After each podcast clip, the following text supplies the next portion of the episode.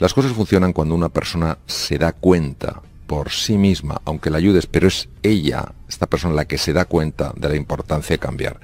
Y no va a cambiar si estamos constantemente recordándole lo que hace mal, constantemente recordando lo que no funciona.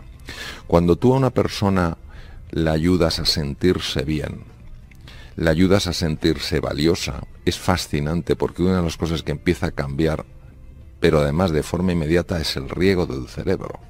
Al cambiar el riego del cerebro, esa persona empieza a darse cuenta de manera natural que lo que está haciendo a lo mejor no está generando ningún beneficio. Y en ese momento, al darse cuenta, entonces ella decide cambiar.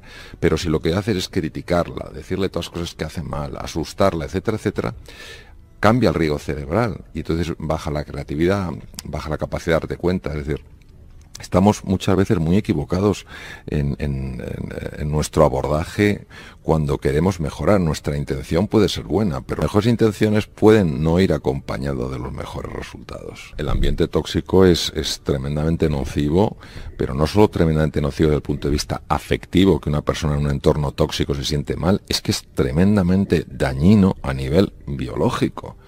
Es decir, es que puede favorecer eh, todo tipo de enfermedades. Nos tomamos los, los sentimientos como cosas azucaradas de poca importancia y todavía se les llama, yo no entiendo, se llama el soft skills, ¿no? Los, las habilidades blandas, cuando yo no, no, no conozco nada que sea más, más duro, más importante y que tenga un mayor impacto. Entonces, hoy en día con la investigación tan brutal que hay en este campo, no entiendo cómo todavía pensamos que el respeto, la cordialidad, el afecto, el apoyo, la generosidad, la firmeza sin dureza, no son cosas de primera importancia si queremos tener una sociedad no solo más feliz, no solo más sana, sino también más inteligente y más efectiva. No se puede ir a la deriva, no se puede dar tumbos, hay que tener eh, muy claro qué es aquello donde uno verdaderamente puede asentarse con firmeza valores que son referencias mm, que nos ayudan a mejorar. Valores como el coraje, la audacia, la responsabilidad, la cordialidad, la generosidad, la compasión, la bravura, eh, la cooperación. Todas estas cosas ayudan al ser humano a mejorar. Entonces vivimos una sociedad donde parece que todo vale, que aquí cada uno por tener una opinión eh, sencillamente eh, está haciendo referencia a algo que conoce en profundidad y creo que no es así. Y creo que de, una vez por todas tenemos que darnos cuenta de que por supuesto que hay un montón de cosas que son variables, que hay un montón de cosas que son flexibles, pero hay cosas que no son ni variables ni flexibles porque pertenecen a la naturaleza humana. Si yo eh, decido que tengo la opinión de que el cianuro no tiene por qué hacerme daño y me tomo un miligramo de cianuro que es capaz de matar un caballo, imaginemos lo que haría conmigo. Entonces la realidad al final nos pone en nuestro sitio. ¿Cómo es posible que una sociedad que disfruta, sobre todo la sociedad occidental, que disfruta de tantas cosas, los niveles de ansiedad y depresión no paren de subir? Hemos perdido un poco el norte en esto, no nos hemos dado cuenta de que hay cosas esenciales que hay que cuidar, que son parte de nuestra naturaleza, que no dependen de un gusto ni político, ni social, ni cultural, están en el ser humano. ¿Qué diferencia marca el sentirte acompañado por alguien a quien respetas, a quien valoras y que tú notas que esa persona te quiere, te aprecia? Cuando una persona está asustada y entra al sistema de alarma del cuerpo, una de las cosas que hace es poner en marcha eh, un montón de, hormonas como la adrenalina, la, noradrenalina, el corazón trabaja demasiado, eh, demasiado deprisa, eh, la tensión arterial sube. Un sencillo gesto de cordialidad y de afecto puede llevar eso a la normalidad. ¿Qué quiere decir? Que esto es un recurso de primerísimo nivel que no sé cómo a veces no se utiliza con más frecuencia. Nosotros tenemos dos sistemas fundamentales. Un sistema está dedicado a protegernos del daño, a protegernos del peligro. Alguien que nos quiera hacer daño o una situación complicada. Este sistema consume muchísima energía. ¿Y de dónde saca esta energía? Pues saca esta energía del otro sistema, que es el sistema que se dedica a mantener la vitalidad del organismo, a hacer que permanezcamos en equilibrio, a hacer que los daños que por el propio desgaste se producen se vayan reparando y favorece la juventud de una persona, es decir, hace más lento el envejecimiento. Cuando nosotros nos acercamos a los demás con cordialidad, con afecto, deseando cooperar, el sistema que funciona de manera más intensa es precisamente el que mantiene el equilibrio, repara y reduce el envejecimiento.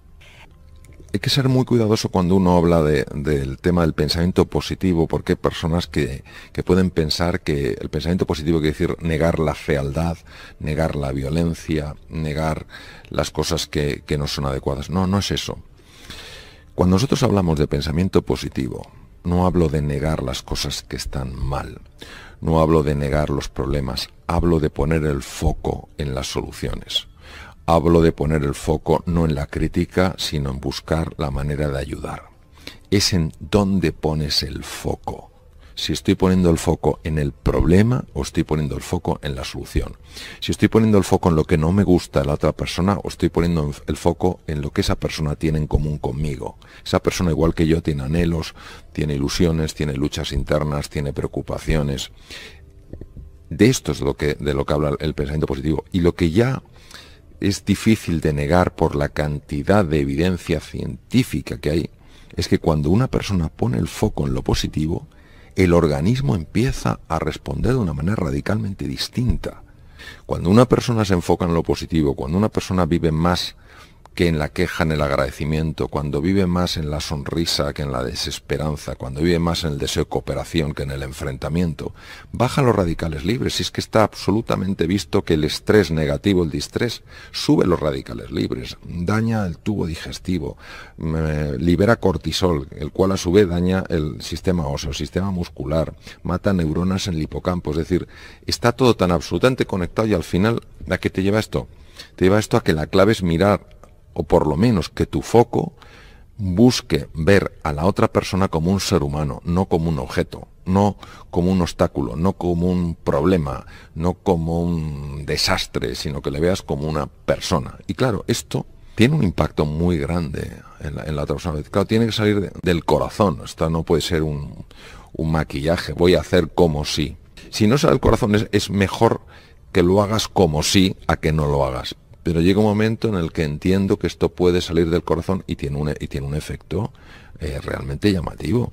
Yo creo que el ser humano solo tiene un oponente. Lo que pasa es que es increíblemente astuto. Se disfraza de múltiples maneras, hasta de las maneras más sutiles, eh, con lo cual es muy difícil reconocerlo. El único oponente para mí que tiene el ser humano es su ego. Porque el ego, cuando le domina a uno, no permite que haya espacio para el otro. Tú tienes que ser el centro de la circunferencia siempre. El ego es una creencia muy profunda, probablemente la más profunda eh, que está metida en el, en el inconsciente humano, es una creencia de que yo estoy separado del mundo, de que yo estoy solo, de que yo estoy en peligro. Entonces, cuando esta creencia yo la vivo como una certeza, indudablemente vivo asustado. ¿Por qué? Porque me siento solo, porque me siento aislado y me siento en peligro. Es curioso que personas de la talla de Albert Einstein, muy conocido como físico y menos conocido como metafísico, en una ocasión dijo que había una pregunta que era la más importante de todas. Y yo he vivido eso personalmente y sé exactamente, o creo que sé, a qué se refería. La pregunta es, ¿vivo en un universo hostil o en un universo amigable? Si la a la pregunta vivo en un universo hostil, yo respondo sí, imagínate esto cómo me, me va a afectar a mi forma de ver el mundo. Todo lo veré bajo ese prisma, todo lo veré bajo ese color. Si yo creo que vivo en un universo amigable, yo viviré las cosas de otra manera, tendré dolores, tendré dificultades, tendré tropiezos, pero un universo amigable lo entenderé como una lección que cuando tenga suficiente perspectiva entenderé que era necesaria, aunque ahora no lo comprenda, aunque ahora no me guste, aunque ahora lo rechace. En mi caso particular, yo que he tenido una vivencia muy profunda en relación a esta pregunta, yo sé hasta qué punto cambió mi vida. El ego directamente es una creencia que no sé de dónde procede, ni he conocido a nadie, ni a grandísimos expertos que me hayan dicho de dónde viene, pero es una creencia de que estamos separados del resto. Entonces, si, mm, si solo estoy yo, nunca podrá haber espacio para el tú. Hay que distinguir muy bien entre lo que es una emoción y un estado de ánimo. Una emoción es algo puntual, que puede durar unos minutos, puede durar unas horas. Un estado de ánimo es algo que se prolonga a lo largo de días, meses e incluso años. Hay emociones como el miedo, que son muy oportunas en ciertos momentos, porque nos permiten detectar el peligro y hacer algo para protegernos.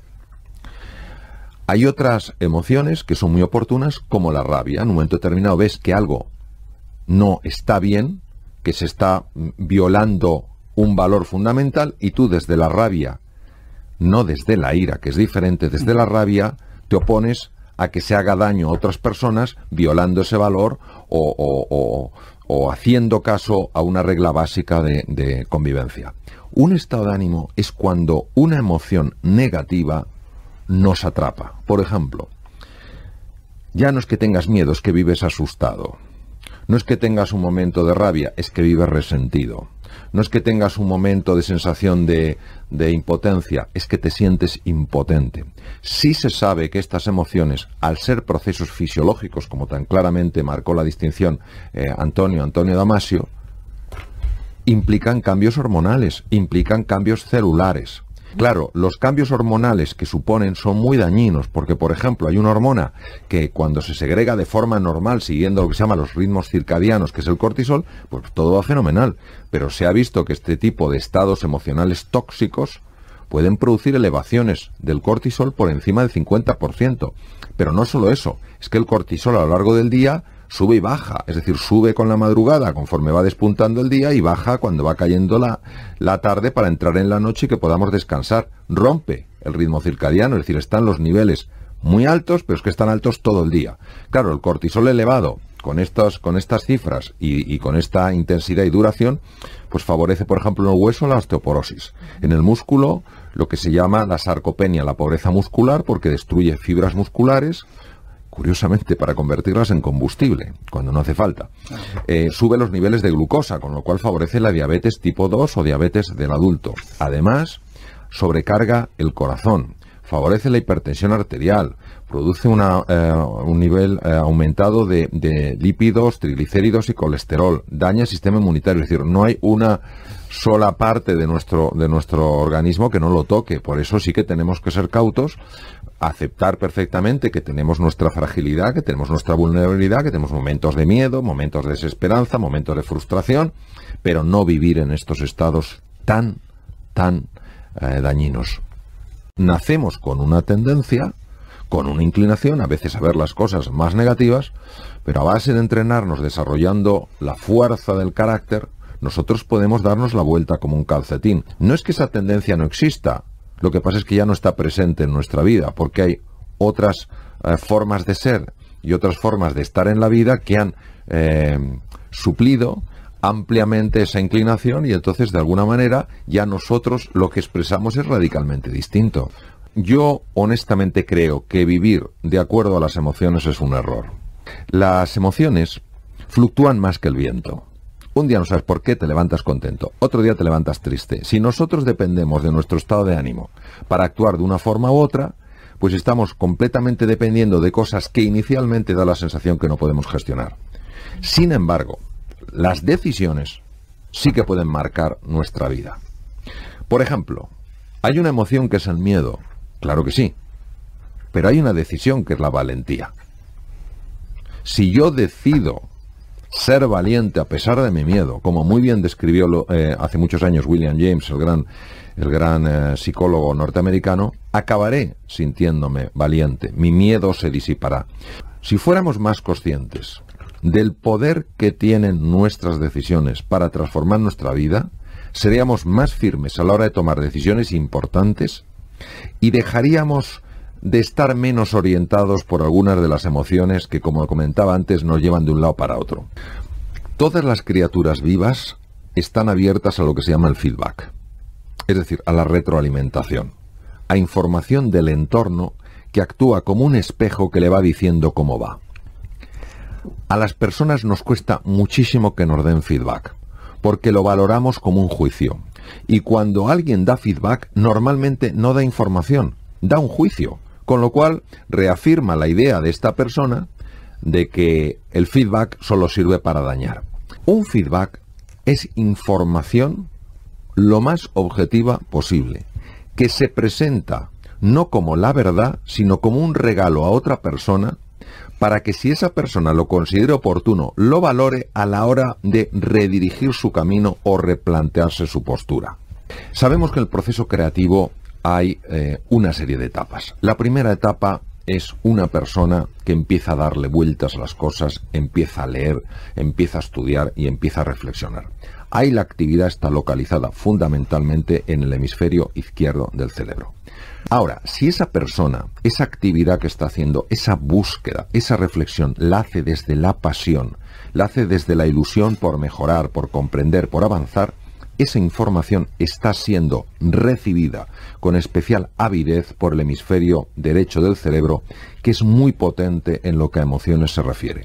Y entonces el hemisferio derecho, que es la puerta al subconsciente, empieza a trabajar sin que la persona se dé cuenta, intentando encontrar una solución. Esa solución la lanza normalmente como una imagen, como una sensación o como un símbolo. El desafío por el hemisferio cerebral izquierdo es que eso no lo vea como algo raro, sino como algo a explorar.